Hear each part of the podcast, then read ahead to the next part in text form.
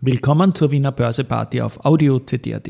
Heute ist Freitag, der 12. Jänner 2024 und mein Name ist Christian Drasti. An meine Haut lasse ich nur Wasser und CD. An meine Ohren lasse ich nur Wasser und Audio-CD. Heute bin ich sehr müde. Das hat drei gute Gründe, die mit gestern zusammenhängen. Dies und mehr in der Wiener Börseparty mit dem Motto Market. Hey, And me. here's Market and Me, no me. Hey, den Zeitgeist, ja, ein Modethema, Modethema. Ja, die Börse als Modethema und die Jänner-Folgen der Wiener Börseparty, die sind präsentiert von Wiener Berger und dem Verbund. 14 Uhr, als ich das einspreche, später als sonst, aber das hat gute Gründe, ähm, haben wir den ATX bei 3402,64 Punkte, circa 1% unter dem Jahresstartwert und 0,13% über dem Schlusskurs gestern. Gewinner wieder der Blick in den ATX Prime.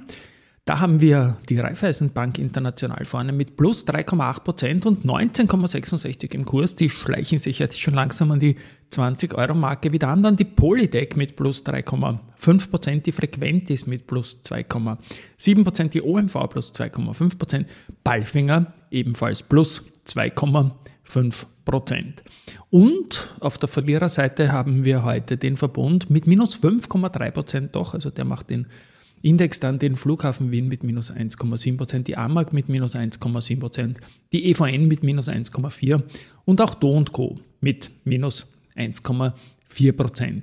Umsatzseitig haben wir so, dass der Verbund auch vorne ist beim Volumen 13,9 Millionen jetzt um 14 Uhr, die RBI 12,7 Millionen und die OMV mit 7,9 Millionen. It's time for the main event. Ja, Main Event waren gestern am Abend so Veranstaltungen, die in der Wiener City stattgefunden hat. Zum einen 100 Jahre Katrinbank, dann gestern die Feierlichkeiten, man wird da mehr machen, begonnen und Vorstand hat geladen am Hof 2 ins Park Hyatt und es waren ca. 250 Gäste dort. Eröffnung durch den Stefan Neubauer. Äh, der Stefan wurde vom Magnus Brunner, vom Finanzminister, als bester Tennisspieler im Raum auch begrüßt. Ähm, Magnus Brunner selber hat auch gesprochen, da komme ich dann noch dazu. Die K3 Bank selbst ist optimistisch für Aktien. Das ist auch ein Learning, das ich noch mitnehme, sehr gerne für das Jahr 2024 und will auch noch stärker das ganzheitliche Private Banking Konzept auch vorstellen. Ähm, Magnus Brunner war auf der Bühne sehr, sehr gut gelaunt, hat Scherze über seinen Führerschein gemacht, also hat die Lacher wirklich auf seiner Seite gehabt, aber eine klare Absage zum äh, einjährigen Ding, was die Behaltefrist betrifft. Auch in diesem Publikum, wo er in Wahrheit damit sicherlich jetzt keinen super Applaus kriegt. Also es gibt leider ein klares Nein. Aber in Summe war er, war er lässig drauf. Ich bin der Meinung, dass man die Bürgerinnen in der freiwilligen Vorsorge nicht zehn Jahre einsperren sollte, sondern dann macht man sie nämlich wirklich zu Spekulantinnen, weil zu Finanzbildung und Selbstentscheidertum, beides propagierte die ÖVP. Gehört auch dazu, dass man auf Marktveränderungen gegebenenfalls reagieren kann, sollte oder will. Das ist eigentlich das Wesen eines informierten Bürgers, da jetzt nicht irgendwie einzusperren, die Dinge dann vielleicht zu vergessen. Ich habe ihm das auch gesagt.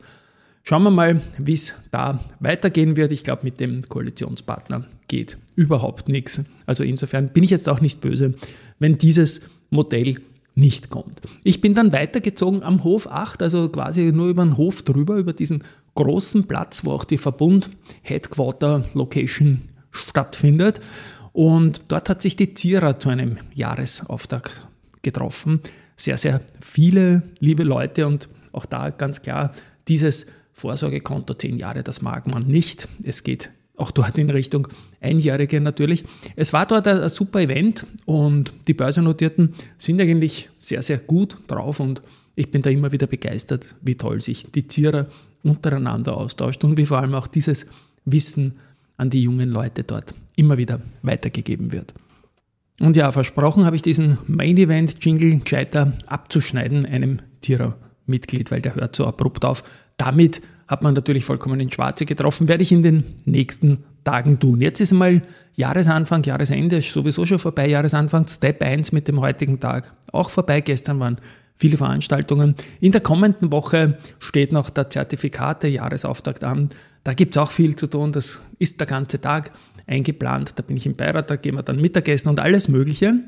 Das heißt, der deutsche Podcast im deutschen Börsenradio, wo auch die österreichischen Unternehmen dann in Deutschland gesendet werden, der beginnt am Donnerstag. Das ist erst mal der Tag, den ich vorhabe, den 18. Jänner da ins Spiel zu bringen. Dann haben wir gleich eine gute Phase mit Jänner Verfallstag. Dann am 19. Jänner. Ich werde mich dann mit Andi Groß und Peter Heinrich natürlich noch abstimmen, ob das auch so sein wird, denn es ist nicht mein Podcast, für den ich da sprechen werde. Aber mein Zieltag ist mal jetzt der 18. Jänner, um nicht gleich an einem Tag, dem 17. zu starten, wo ich den ganzen Tag wegen den Zertifikaten nicht da bin. Gut, so viel dazu. Was ich dann auch noch immer gerne einspiele, ist dieser Jingle, den der Klaus Della Torre mich da unterstützt hat.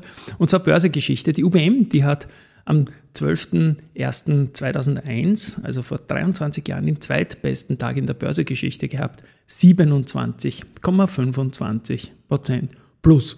Und die EVN, die hat heute vor 30 Jahren die schnellste Durch äh, Kursverdoppelung in der eigenen Börsegeschichte beendet. Und zwar waren das 218 Tage, die man gebraucht hat, um im Kurs von 4,26 auf Kurs 8,58 zu kommen. Ja, und wenn man jetzt drauf schaut, sieht man eine EVN bei knapp unter 29 Euro. Heute korrigiert das Ding ein bisschen, aber All-Time-High-Niveau in diesen Jänner-Tagen 2024 und dafür auch großen Respekt. Bei den weiteren Nachrichten haben wir die Strabag, die bauen den Bahnhof Masaryk in Prag um und da geht es um 137 Millionen Euro Volumen. Die erste Asset Management legt einen weiteren Laufzeitfonds auf. Da ist man jetzt auf den Geschmack gekommen und offenbar die Anleger auch. Wenn die Nachfrage stimmt, macht man das halt öfter. Das Ding heißt erste Laufzeitfonds Hochzins 2029. Und ja, damit kann man planen, fünf Jahre, äh, rund 100 verschiedene Investment Grade und Hochzins Corporate Bonds sind da drinnen und zu 60 bis 100 Prozent sollen es Hochzinsanleihen mit geringer Bonität und bis zu 40 Prozent Investment Grade mit guter Bonität zusammensetzen. Geringe Bonität natürlich besser Rendite, das ist ganz klar. Und eine Rendite im Startportfolio von circa 4,4 bis 5,4 Prozent ist derzeit visibel. Äh, Zeichnungsfrist noch bis 31. Jänner.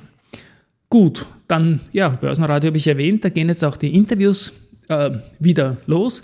Das deutsche Börsenradio sendet seit 9. Jänner wieder täglich. Wie gesagt, nächste Woche geht es dann gemeinsam los und Peter und Co. haben auch begonnen mit dem Stefan Büttner, dem Agrana-CEO, dem neuen.